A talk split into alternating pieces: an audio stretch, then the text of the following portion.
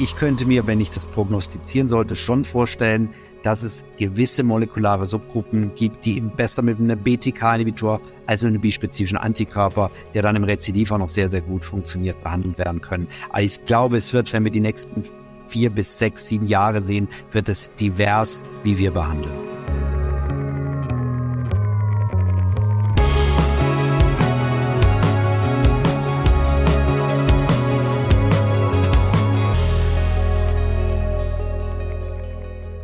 Hallo, liebe Kolleginnen, liebe Kollegen, liebe Zuhörerinnen, liebe Zuhörer. Ich begrüße Sie ganz herzlich zu einer neuen Folge unseres Podcasts über Lymphome. Und das Thema heute ist das diffuse großzellige B-Zell-Lymphom. Es ist mir Ehre und Vergnügen zugleich, dass ich heute Georg Lenz zu Gast habe.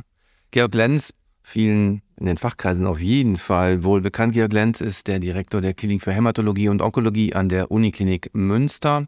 Er ist aber auch Leiter, President-elect ähm, der German Lymphoma Alliance, also der akademischen Vereinigung für die Non-Hodgkin-Lymphome in Deutschland, hat vorher auch den Arbeitskreis für das diffuse großzellige B-Zell-Lymphom dort geleitet und ein international anerkannter Experte auf dem Gebiet.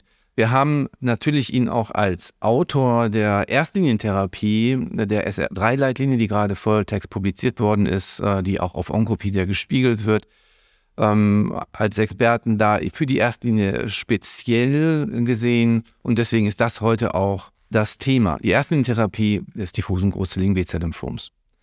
Hier haben wir, wenn man auf diese Seite schaut, Georg, haben wir schon direkt verschiedene Wege vorgeschlagen. Auf der einen Seite risikoadaptiert, auf der anderen Seite nicht risikoadaptiert. Das heißt, alle PatientInnen mit einem diffus großzelligen B-Zell-Lymphom bekommen R-CHOP 6 bis 8 Zyklen oder aber ich schaue auf die Risikofaktoren und mache adaptierte Therapiekonzepte. Wie ist deine Meinung dazu? Ja, lieber Peter, erstmal vielen Dank, dass ich heute hier sein darf und vielen Dank für die wirklich nette Begrüßung und Einleitung. Und wie gesagt, es ist eine große Freude für mich hier zu sein, liebe Kolleginnen und liebe Kollegen.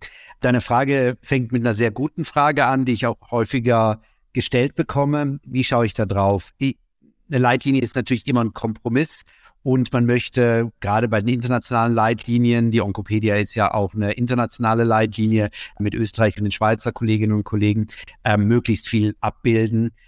Man kann darauf schauen, wie es einige Kolleginnen und Kollegen aus USA, aus Großbritannien machen. Sechs Zyklen AirChop 21 für jeden.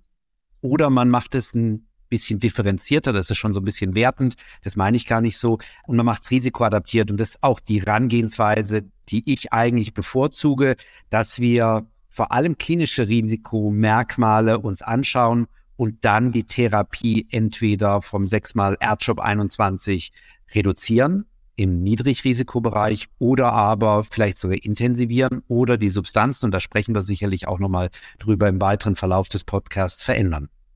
Wenn man den Weg geht, dann ist nach wie vor der IPI das Instrument, mit dem wir arbeiten. Und ein besonderes Merkmal aus dem IPI ist auch das Alter. Da ist ein Cut-off von 60 drin. Wir haben den Age-Adjusted IPI und den vollständigen IPI. Das ist eine Kategorie, die, als der IPI erfunden wurde, niemals angezweifelt worden wäre, wo man heute ja auch sagen kann, naja, 60 Jahre, wir, wir gucken auf das biologische Alter. Deine Meinung? Ja, absolut. Der EP ist 30 Jahre alt. Ich glaube, vor 30 Jahren wurde er generiert, ein bisschen später, so 29 Jahren, glaube ich, publiziert. Ja, das ist frustrierend, dass das immer noch unser Tool der Selektion ist, aber es ist immer noch das Beste, was man im tagtäglichen klinischen, hektischen Alltag machen kann. Insofern, ja, der EPI gilt noch. Zur Frage der 60 Jahren. Ich glaube, das ist, wie du schon sagst, wirklich aufgeweicht.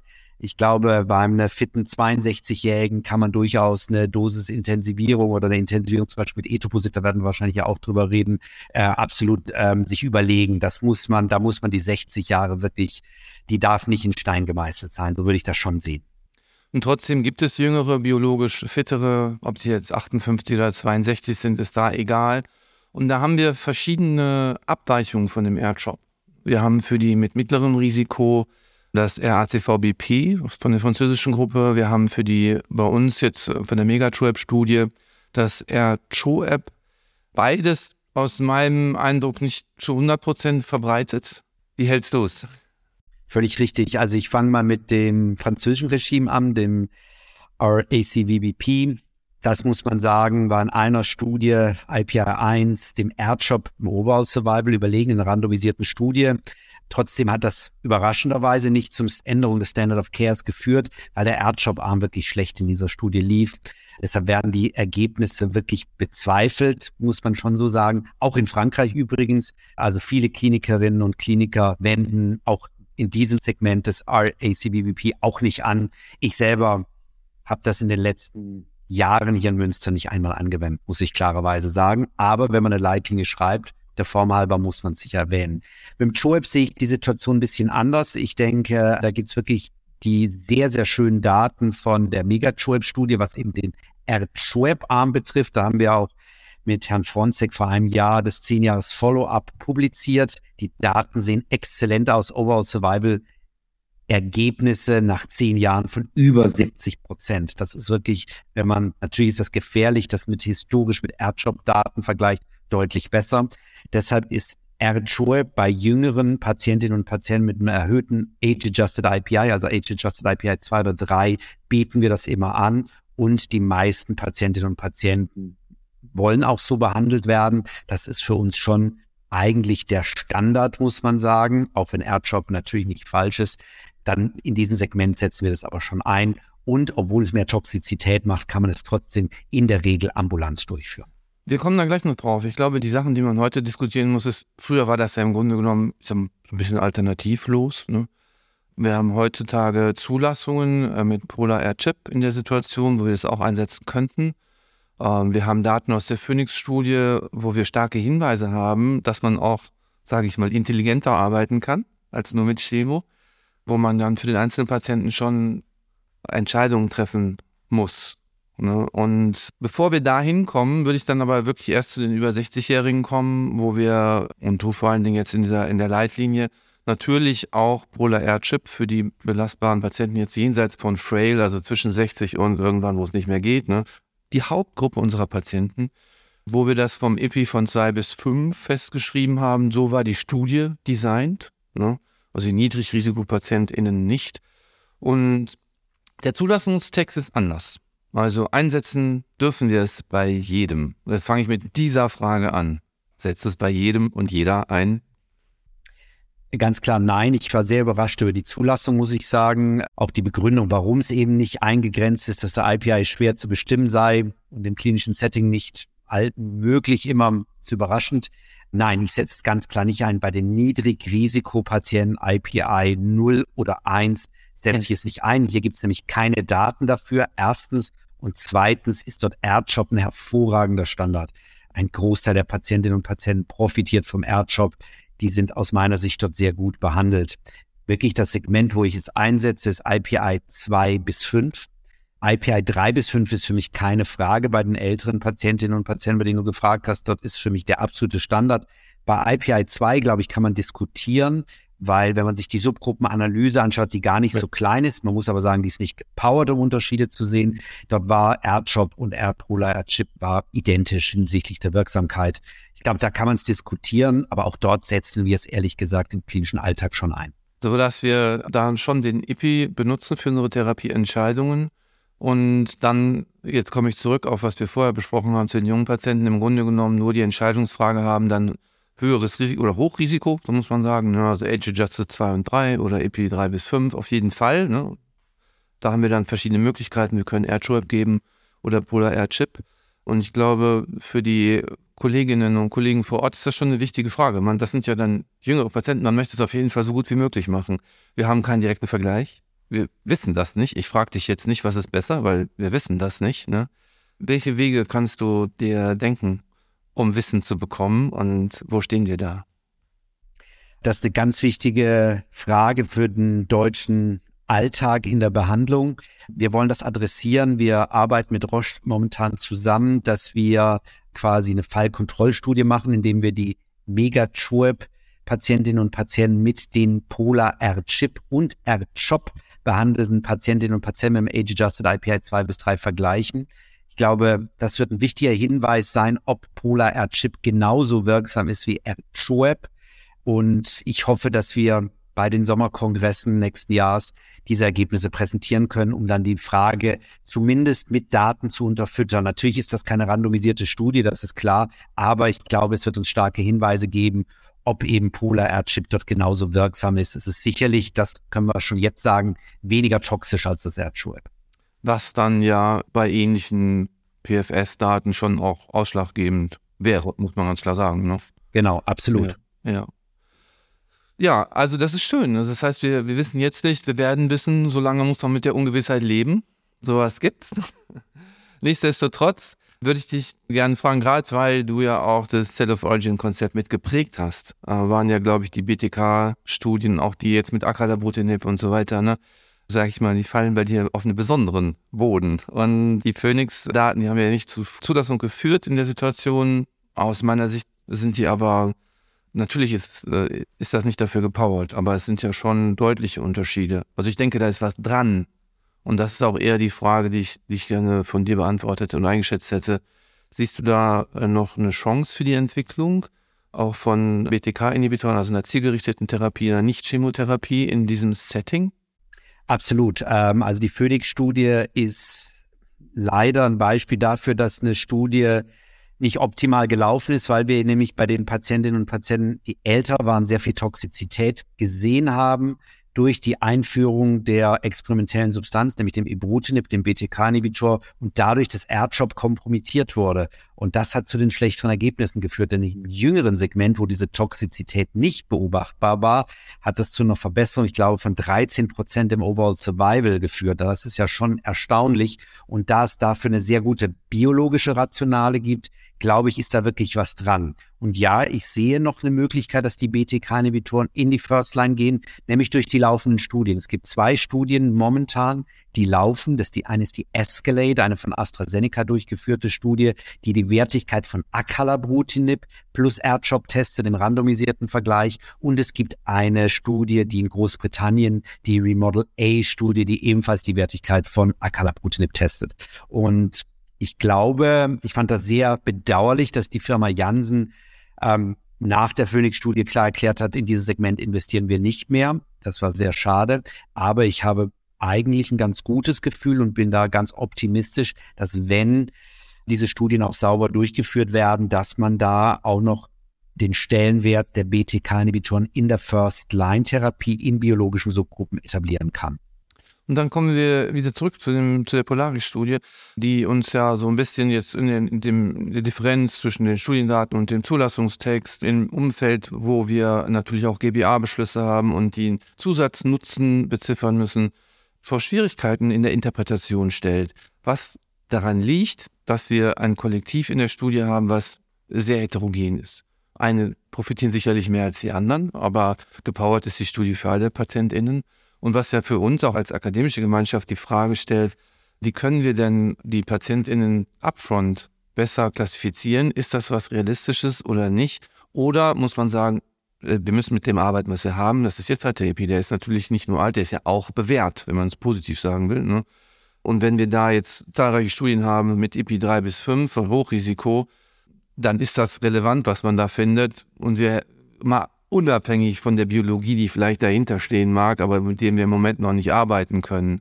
Wo ist da dein Weg? Was meinst du, wo geht es dahin? Also ich glaube, wir können die Biologie dann inkorporieren und das ist auch absolut machbar, wenn es eine therapeutische Konsequenz hat. Das Problem von ABC, GCB, aber auch den nachfolgenden Subtypen, die man dann durch äh, Sequenzierung bestimmt hat, ist ja, das hat im klinischen Alltag keine Relevanz für den Patienten oder die Patientin. Und wenn zum Beispiel eine Studie mit einem BTK-Inhibitor das ändern würde, dann wäre aus meiner Sicht es leicht umsetzbar, eine molekulare Diagnose ABC oder GCB zu machen, denn unsere Pathologen, Pathologinnen können das. Die entsprechenden Geräte wie Nanostring-Geräte oder andere stehen zur Verfügung in den Pathologien. Es ist eine Leichtigkeit, das einzusetzen innerhalb auch von kurzer Zeit. Sobald das klinisch relevant ist, wird das gemacht. Ich glaube, es laufen zwei Entwicklungen. Es gibt einerseits die Entwicklung von großen Phase-3-Studien, die nächstes Jahr auch beginnen, wo man auf diese biologische Unterscheidung keinerlei Wert legt. Zum Beispiel, wenn zum Beispiel bispezifische Antikörper in einen Backbone R-Chop oder Polar R-Chip addiert wird, dann sagt man, jede Biologie ist gut, jede geht rein. Das ist ein Konzept. Das andere Konzept ist eben das, was bei den BTK-Inhibitoren verfolgt wird, dass man in molekulare Subgruppen reingeht. Am Ende werden es die Ergebnisse bestimmen, ob es relevant ist oder nicht. Ich könnte mir, wenn ich das prognostizieren sollte, schon vorstellen, dass es gewisse molekulare Subgruppen gibt, die besser mit einem BTK-Inhibitor als mit einem bispezifischen Antikörper, der dann im Rezidiv auch noch sehr, sehr gut funktioniert, behandelt werden können. Aber ich glaube, es wird, wenn wir die nächsten vier bis sechs, sieben Jahre sehen, wird es divers, wie wir behandeln. Du hast es schon angesprochen, die Zahl der Studien, die dann auf uns zukommen, also selbst wenn wir nicht teilnehmen, aus denen Wissen generiert wird, in der ersten Linie beim DLBCL ist groß. Und das ist ja eine schöne Entwicklung in erster Linie. Ne? Wir haben Dekaden ohne relevante Entwicklung hinter uns. Und das ist natürlich fantastisch. Wir haben all diese wirksamen neuen Substanzen. Es wird auf der anderen Seite natürlich auch ein bisschen unübersichtlich. Wir haben von Max Top auf dem Ash Daten zu Glofi und AirChop gesehen. Wir haben schon länger die Daten zu EPCO und AirChop gesehen. Für beides wird es Zulassungsstudien geben in der Erstlinie. Wir haben mit Tafalen Daten, die dazu ermuntert haben, dass auch hier eine Studie schon läuft, schon fast vor rekrutiert ist, mit die Frontline-Studie. Wir haben Axicell, also auch ein KT-Zell-Produkt, was jetzt ganz aktuell gestartet wird mit einer Evaluation in der Erstlinie. Also eigentlich werden alle Therapieprinzipien, die wir kennen, äh, die jetzt neu sind, werden alle direkt in der Erstlinie geprüft. Natürlich auch, weil die Zweitlinie durch die Cars jetzt sehr besetzt sind. Ne, da muss man dann ja besser sein. Allein was diese Studien kosten, möchte ich mir gar nicht vorstellen. Und in der Erstlinie ist natürlich da tatsächlich Luft. Und da ist auch Luft nach oben. Ne? Die werden so gemacht, wie du es gesagt hast, glaube ich alle. Ich weiß es gar nicht ganz genau, aber ich glaube, die werden alle praktisch EPI-basiert äh, stratifiziert, also äh, eingeschlossen, ne? also ein hoher Risiko mit höherem EPI. Viele Studien, und die Frage ist ja, wir als akademische Gemeinschaft äh, in Deutschland und du als Präsident-elect der GLA, sehen wir das eigentlich gelassen und sagen, ja, dann machen wir halt überall mit, wo wir mitmachen können und dann schauen wir mal am Ende, nur was am besten war. Oder sind die Unterschiede, die wir erwarten zwischen den einzelnen Produkten, muss man ja sagen, die jetzt da getestet werden, doch so relevant, dass wir sagen, es wäre schön, wenn wir uns als Gemeinschaft in eine Richtung fokussieren und sie unterstützen, was ja auch immer gar nicht geht. Also äh, viele Studien, hm, da machen nur vier Zentren mit, da kann man gar nicht sagen, wir können jetzt hier alle mitmachen. Aber gibt es da eine, aus deiner Sicht einen, einen Weg von uns als akademischer Gemeinschaft in Deutschland, wie wir damit umgehen mit der Situation? Ja, ist also völlig richtig, wie du das darstellst. Es gibt unglaublich viele große randomisierte Studien, die laufen oder jetzt anlaufen oder nächstes Jahr starten. Das ist einerseits positiv, weil sich viel tut. Es gibt Entwicklungen im Feld und es ist sehr wahrscheinlich, dass ein Teil, vielleicht alle dieser Studien positiv sein werden. Das ist gut für unsere Patientinnen und unsere Patienten. Gleichzeitig sehe ich das als Studiengruppe schon so, dass, glaube ich, der akademische Input hier zentral wichtig ist im Studiendesign, dann aber auch in den Auswertungen, in der Interpretation, in den Auswertungen, wenn wir biologische Fragestellungen haben. Und da ist es schon mein Ziel, dass wir innerhalb der GLA ein oder vielleicht auch zwei Konzepte hier auch federführend leiten sollten als akademischer Partner der Pharmafirmen. Beispiel hierfür wäre ja zum Beispiel die Polavik-Studie, jetzt die ja mit der französischen Studiengruppe der LYSA durchgeführt wurde, Beispiel jetzt ein positives für die GLA, weil die Frontline-Studie hier ist ja eine sehr intensive Kollaboration zwischen der FIL und der GLA, die Studienleitung der Frontline-Studie. Das wäre wirklich mein Ziel, dass wir das erreichen, dass wir schon ein bis zwei Studien haben, in die wir federführend rekrutieren, wo wir uns einbringen, wo dann am Ende auch wir dafür stehen, natürlich eben in enger Kooperation mit den Pharmafirmen, aber eben auch assoziiert werden über eine Entwicklung. Ich glaube, das ist schon wichtig, dass wir uns das sozusagen akademisch versuchen sollten, dieses Feld mitzubestimmen und nicht nur mitzulaufen und irgendwie drei Zentren zu stellen für jede Studie. Danke. Das ist aus meiner Sicht zu der Erstlinientherapie dann tatsächlich auch alles gesagt, was man wissen sollte, müsste, könnte. Ich hoffe, es hilft Ihnen auch, liebe Kolleginnen und Kollegen, Ihre Entscheidungen zu treffen.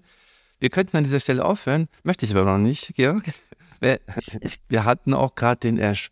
Und ich habe dich vorgewarnt. Ich hoffe, es war genug Zeit. Ja. So für unsere Zuhörerinnen und Zuhörer.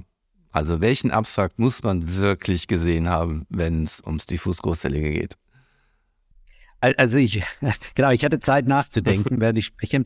Ähm, also ich war vorgewarnt, Peter. Zwei Dinge würde ich gerne nennen, die interessant sind. Ich sag zwei Abstracts, weil ich möchte nicht negativ enden. Eins, was ich sehr interessant fand, war die Real-World Evidence aus den USA für Stafalen. Dort wurden Ansprechraten, aber auch PFS und Overall Survival Daten gezeigt, die deutlich unter der L-Mine-Studie liegen. Das fand ich mal interessant. Ähm, ich glaube, man muss sehr vorsichtig sein, weil 90 Prozent oder über 90 Prozent der Patientinnen und Patienten, die in dieser Real-World-Analyse eingeschlossen wurden, hätten nicht in die L-Mine-Studie gepasst. Das heißt, man vergleicht sicherlich Dinge, die nicht unbedingt vergleichbar sind. Zeigt mir aber, wir brauchen noch mehr Real-World-Daten, um Tafalen wirklich einzuordnen, wo wir das genau anwenden müssen. Das ist also eher mein negatives Abstract, wie gesagt, äh, wobei ich das, die Daten jetzt damit das Tafalen auch auf keinen Fall irgendwie schlecht machen will. Das ist wirklich ein, wichtig, auch ein wichtiges Therapieelement. Zweites, jetzt positives Abstract, in dem ich dann enden will, war eine Kombination, weil die mich einfach hoffnungsvoll macht, wie die Zukunft aussehen will, aus Epcoritamab, dem Anti-CD3, Anti-CD20 bispezifischen Antikörper, plus einer Chemoimmuntherapie bestehend aus Arac, Dexamethason und Oxaliplatin oder Carboplatin für Patientinnen und Patienten, die man autolog transplantieren wollte. Da hat man Ansprechraten von so um die 90 Prozent gesehen, CR, komplette metabolische Response von zwei Drittel, 67 Prozent waren es, meine ich. Das liegt natürlich deutlich unter dem, was wir mit DHAP oder DHOX oder DH-Carboplatin sehen. Das heißt, der bispezifische Antikörper bringt wirklich was dazu und auch, es war zwar ein kurzes Follow-up, aber die kurzfristigen Langzeitdaten, das widerspricht sich so ein bisschen, aber die sehen auch wirklich vielversprechend aus, weil die Responses, das Ansprechen war wirklich, das ging nicht sofort wieder ins Rezidiv über, auch bei den Patientinnen und Patienten, die gar nicht autolog transplantiert wurden. Das bedeutet für mich, bispezifische Antikörper sind ein ganz wichtiges Therapieelement, was man gut mit Chemoimmuntherapie kombinieren kann, was sehr wirksam sein wird. Und das stimmt mich wirklich hoffnungsfroh. Das ist ja auch deswegen wirklich ein sehr positives Signal aus meiner Sicht. Interessiert mich deine Meinung, weil es von den Ewiggaben wegginge. Ne? Völlig richtig. Genau. Wir wissen momentan bei den bispezifischen gibt es ja zwei Konzepte, sage ich mal, das Glofitamab-Konzept, zwölf ja. Zyklen, dann Therapieende und dann guckt man, kommt das Rezidiv und dann wahrscheinlich wieder Retreatment. Oder ähm, das EPCO-Regime, bispezifischer für immer.